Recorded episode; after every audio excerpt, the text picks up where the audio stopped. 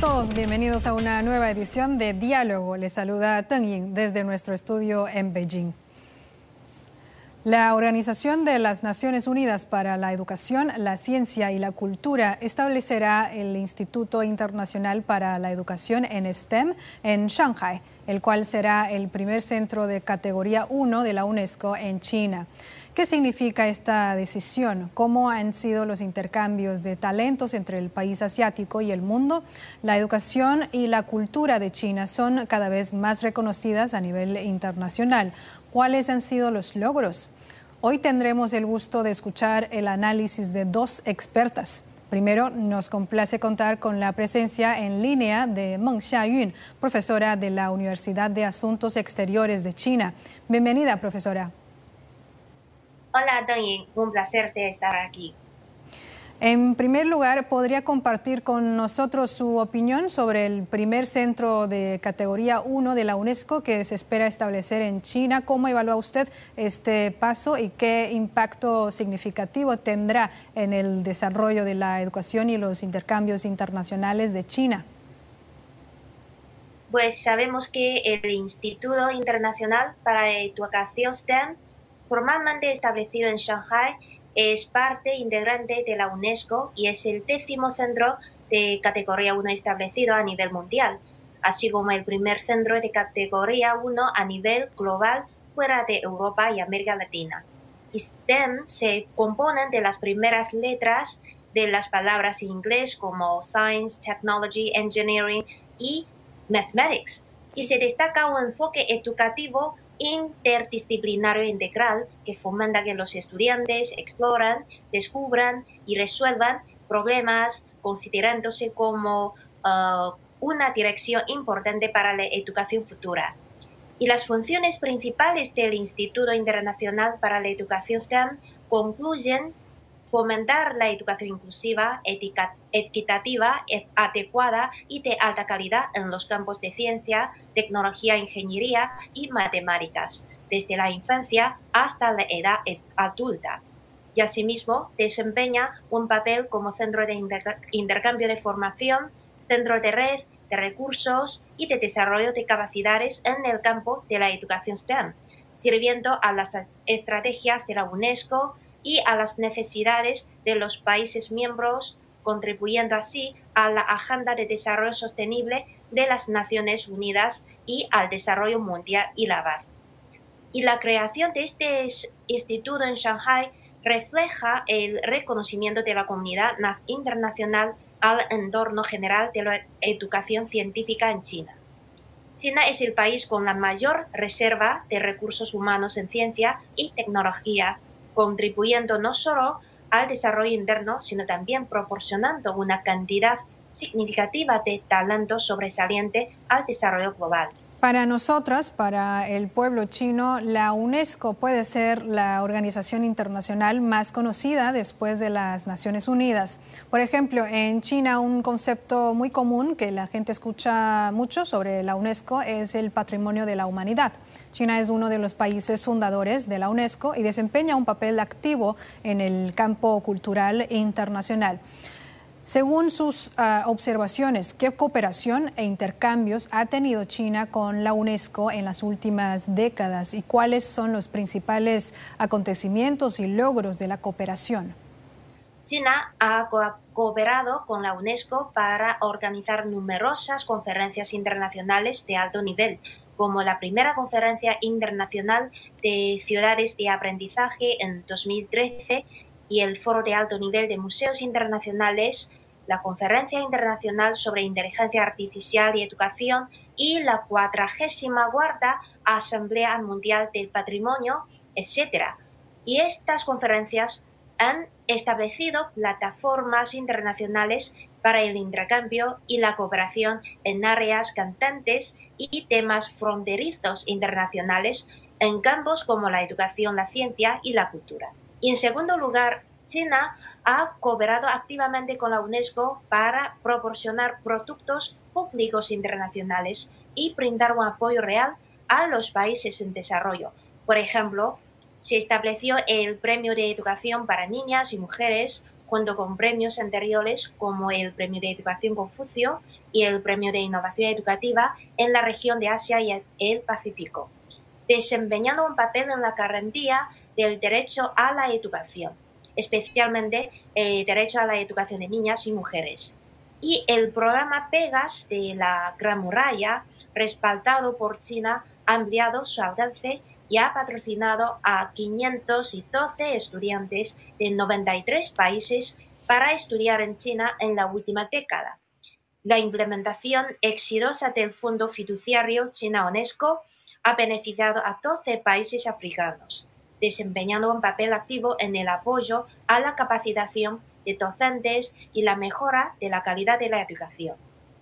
Y en tercer lugar, China ha participado activamente en importantes iniciativas, agendas y programas de la, UNESCO, contribuyendo a la gobernanza humanitaria global, además de participar en la elaboración de importantes reglas internacionales como la propuesta para una ciencia abierta y la propuesta ética sobre inteligencia artificial. También ha participado activamente en iniciativas clave y proyectos insignia de la UNESCO.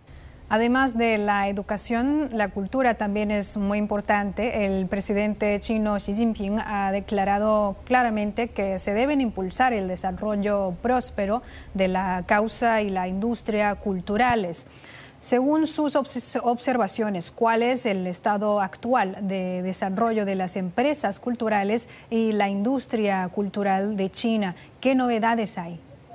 Primero, China ha continuado avanzando en la estandarización y equidad de los servicios culturales públicos en áreas urbanas y rurales. Por ejemplo, tanto en áreas urbanas como rurales, la gente puede disfrutar de amplios y cómodos espacios para leer y también puede bailar en plazas locales, ver películas al aire libre, disfrutar de actuaciones de teatro tradicional, entre otras actividades culturales y en algunas provincias y ciudades se han establecido salas culturales en áreas rurales y en todo el país se han construido más de 570.000 centros de servicios culturales integrales a nivel comunitario, logrando una cobertura básica. Además, en grandes ciudades como Beijing y Tianjin se han lanzado tarjetas de cultura para el pueblo con características distintivas empaquetando productos culturales con descuento para que la gente elija de manera automática. Y en el caso de mi ciudad natal, Xi'an, como una antigua capital cultural, ha lanzado proyectos de turismo cultural creativos y encantadores. Por ejemplo, al caminar por las calles de la ciudad se puede sentir la rica herencia cultural, ya sean en los salones de, experiencia, de moda, hanfu, sean actuaciones callejeras y recitales de poesía, todo reflejan la prosperidad del turismo local y la vida cultural interesante de los residentes. Y segundo, se han mejorado la sensación de obtener cultura mediante la oferta de alta calidad. La industria cultural de todo el país ha mantenido un crecimiento estable y el desarrollo de nuevas formas de la industria cultural ha fortalecido su resistencia y en la actualidad China cuenta con más de 80.000 pantallas de cine, siendo el país con mayor cantidad de pantallas en el mundo. Y al mismo tiempo han surgido muchas obras de arte y literatura excelentes que brindan a la audiencia una experiencia tangible. Profesora, ¿cómo debemos entender el poder blando cultural y la confianza cultural? ¿Qué connotaciones tienen estos conceptos y cuál es su importancia? ¿Por qué la convicción en la propia cultura constituye la fuerza más fundamental, profunda y duradera para el desarrollo de un país y un pueblo? Pues bien, el poder blando cultural se refiere a la influencia sutil que un país o una región proyecta a través de la industria cultural, intercambios culturales, educación eh, cultural, entre otros medios.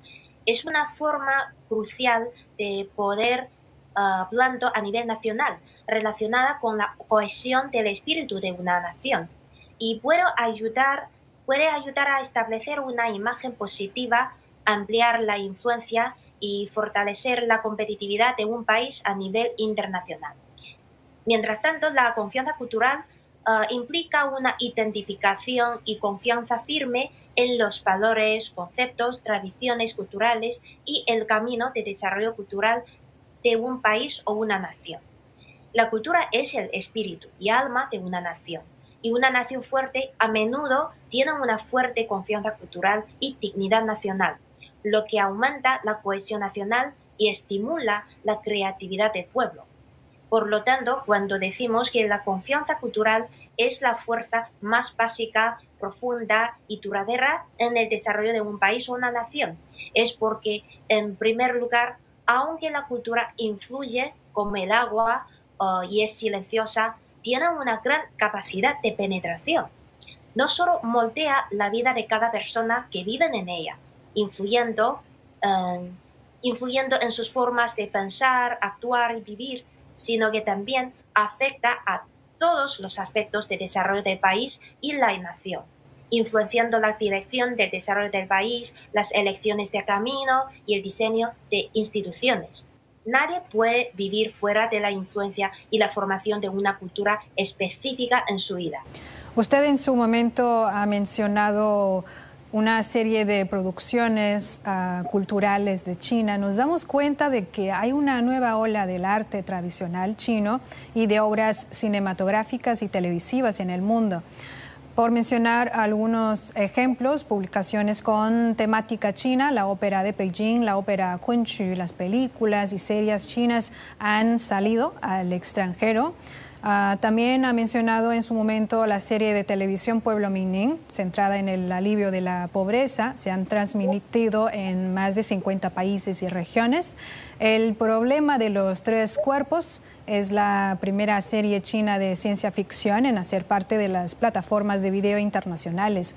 ¿Cuál es su opinión al respecto? ¿Cómo ve usted las presentaciones artísticas tradicionales chinas y las películas y series que se han exportado al extranjero en los últimos años?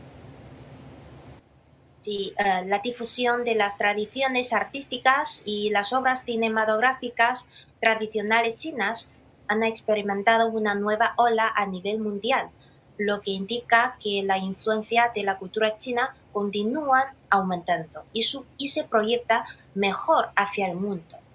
Y a través de libros, series y películas, actividades culturales y otros medios, hemos logrado contar la historia de China y difundir nuestra voz.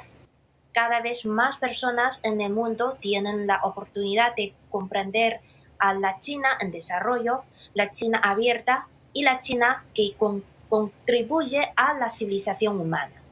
Y en los últimos años, el ritmo de internacionalización de las obras cinematográficas chinas ha aumentado significativamente y su influencia en el escenario internacional se ha fortalecido. Y estas obras no solo tienen una calidad cultural interna excepcional y valores, valores fundamentales, sino que también al difundirse en el extranjero, presentan temas chinos como sabiduría, reflejan la imagen de China y transmiten sus valores. Al mismo tiempo, permite que la audiencia internacional comprenda y entienda mejor la verdadera China a través de estas imágenes, lo que también es propicio para mostrar al mundo más culturas sobresalientes con características chinas.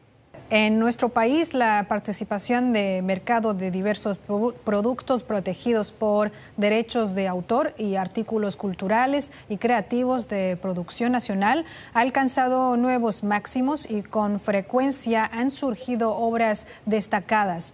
La tendencia de lo nacional se ha convertido en un nuevo fenómeno cultural entre los jóvenes chinos.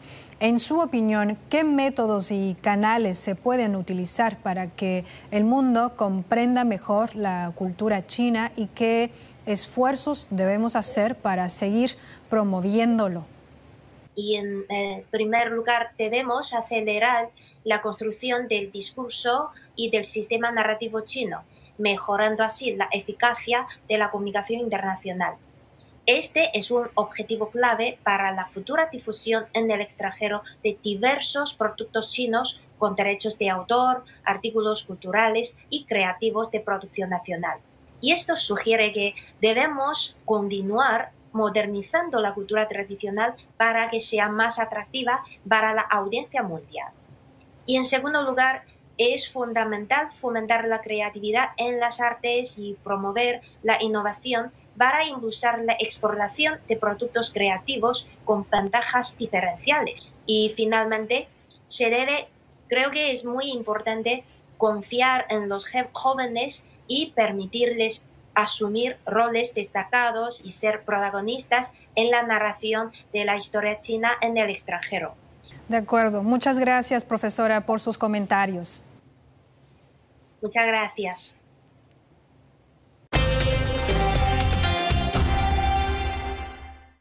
Al mismo tiempo, establecer y estrechar vínculos entre los centros de pensamiento o los think tanks es una tarea fundamental para el intercambio de ideas y perspectivas en el mundo actual sobre todo cuando esas redes se construyen entre China y América Latina y el Caribe, regiones importantes de países en desarrollo. Acerca de ese tipo de intercambios, tenemos el placer de contar con la presencia en línea de Lin Hua, investigadora y subdirectora del Departamento de Estudios Sociales y Culturales del Instituto de América Latina de la Academia de Ciencias Sociales de China. Bienvenida. Muchas gracias por la invitación. Es mi placer. A usted. Como académica senior, usted ha obtenido valiosos resultados de investigación a largo plazo sobre la política, la economía, la sociedad y otros aspectos de América Latina. Ha visitado países latinoamericanos muchas veces. ¿Cómo son los intercambios entre China y América Latina en el ámbito académico y entre los think tanks? ¿Qué tipo de colaboraciones hay? ¿Podría usted compartir con nosotros algunas experiencias y observaciones? Claro, claro. Llevo más de 20 años estudiando temas latinoamericanos eh, y mi mayor impresión es que eh, los intercambios académicos y de think tanks entre China y América Latina, tanto en eh, cantidad como en calidad, han mejorado mucho. Hace 20 años, cuando yo fui a América Latina por primera vez, me di cuenta de que eh, hay muy pocos académicos latinoamericanos que estudiaran China. En general, los académicos eh, latinoamericanos no estaban familiarizados con China, pero ahora la situación ha cambiado mucho. Las visitas mutuas y eh, los intercambios académicos son muy frecuentes cada año. Incluso durante la pandemia, los intercambios eh, académicos no se eh, interrumpieron. Se han organizado innumerables seminarios, eh, conferencias, eventos en línea. Y yo misma participé en varios seminarios internacionales en línea sobre eh, eh, las relaciones China-Americana entre 2020 a 2022. Por otra parte, los temas de intercambios entre think tanks e instituciones académicas chinas y latinoamericanas son cada día más eh, amplios y ya no se eh, limitan a las eh, relaciones China-Americana, América Latina, sino que se extienden también al aprendizaje mutuo de, la, de, las experiencias en desarrollo económico y social, así, así como de las experiencias eh, de gobernanza. Asimismo, los académicos chinos y latinoamericanos han comenzado a llevar a cabo eh, investigaciones conjuntas, cooperaciones en proyectos, publicación conjunta de eh, resultados o traducción de las excelentes obras de la otra parte a sus propios países. Todo esto es manifestación de la diversificación eh, de los intercambios y la cooperación académicos. De los intercambios que ha participado, los que ha visto, ¿qué proyectos o experiencias de cooperación le han dejado una impresión? ¿Puede darnos algunos ejemplos? Y según observa usted, ¿cómo ven y cómo superan los investigadores y expertos chinos las diferencias sociales y culturales en sus intercambios con académicos latinoamericanos? He participado en varias cooperaciones con ah, académicos latinoamericanos. La más impresionante es que eh, en el año 2018 el Centro de Estudios Argentinos eh, del Instituto de Estudios Latinoamericanos de la Academia China de Ciencias Sociales, del que soy secretaria general, llevó a cabo un estudio conjunto con el Consejo Argentino para las Relaciones Internacionales y la Universidad de Sichuan y publicó un libro eh, académico titulado China y Argentina hacia un futuro compartido en 2019.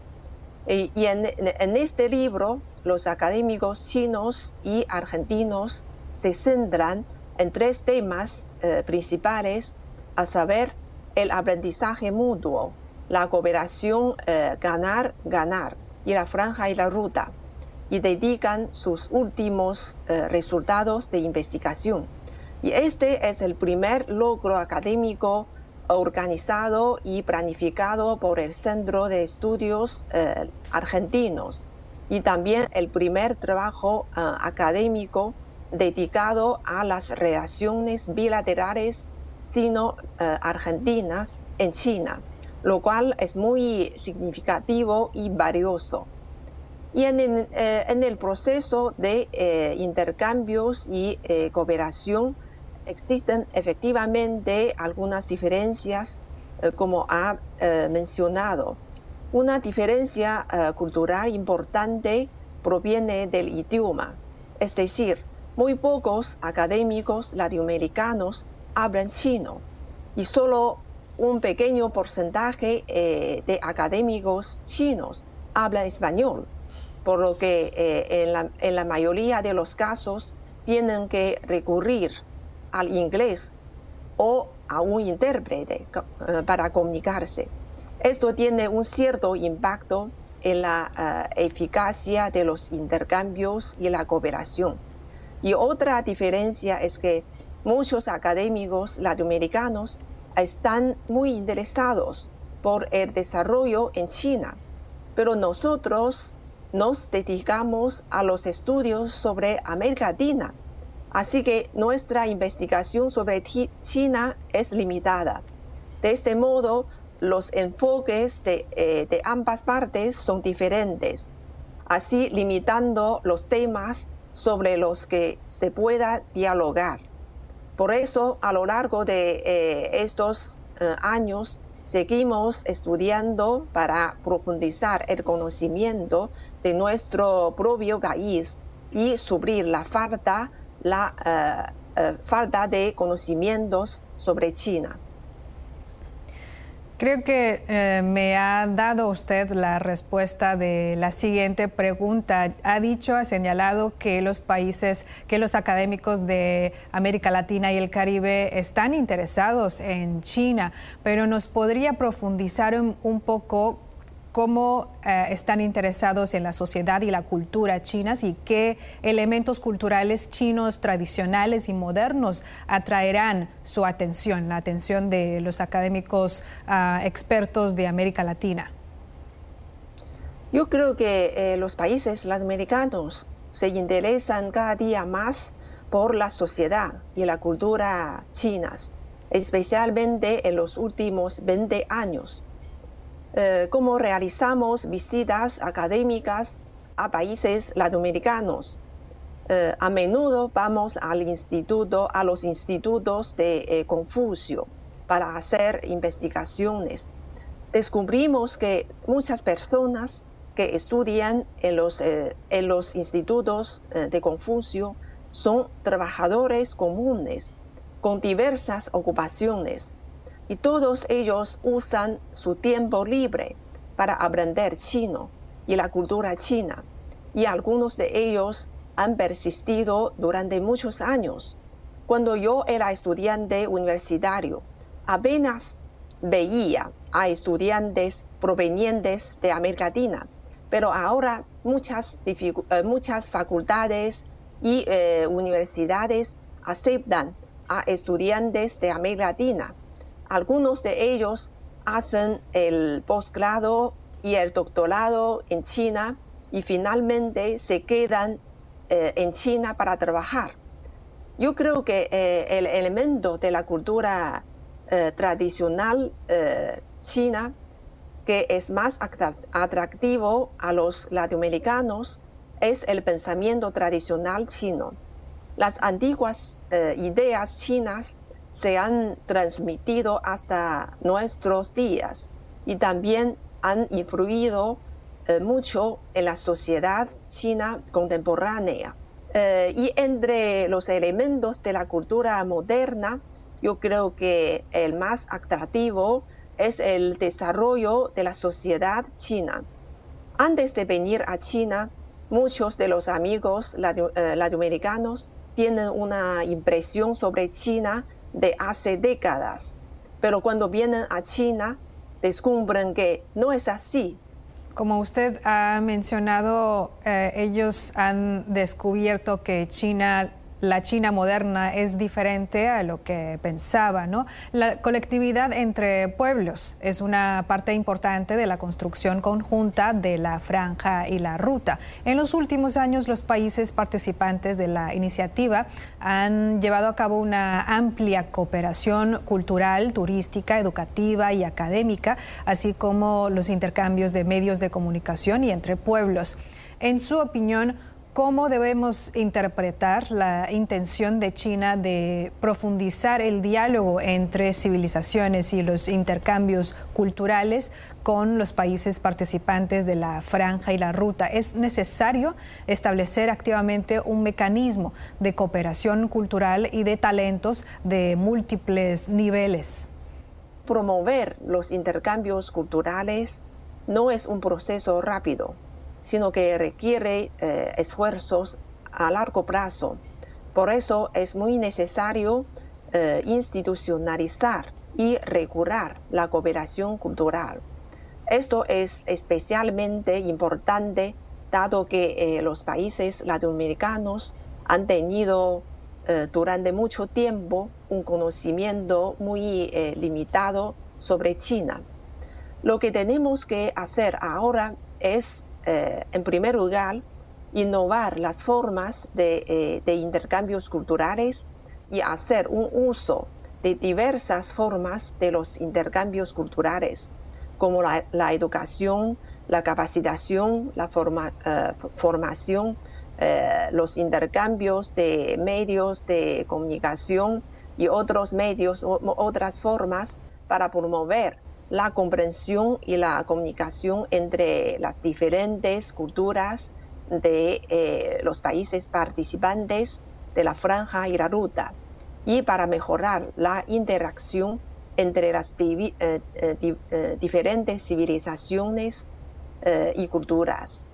Y en segundo lugar, debemos promover los intercambios culturales a todos los niveles, incluyendo el, el el establecimiento de mecanismos a nivel eh, nacional, así como a nivel eh, provincial y eh, municipal, entre universidades y empresas a gran escala y la pequeña escala, etc. Necesitamos más expertas y expertos como usted que comparte con el mundo sus pensamientos, su conocimiento y sus perspectivas. Muchas gracias por siempre estar con nosotros y por sus opiniones. Gracias. Muchas gracias. Amigos, así terminamos esta edición de Diálogo. En nombre de todo el equipo les agradezco la compañía y les invito a seguir disfrutando de nuestra programación. Hasta la próxima.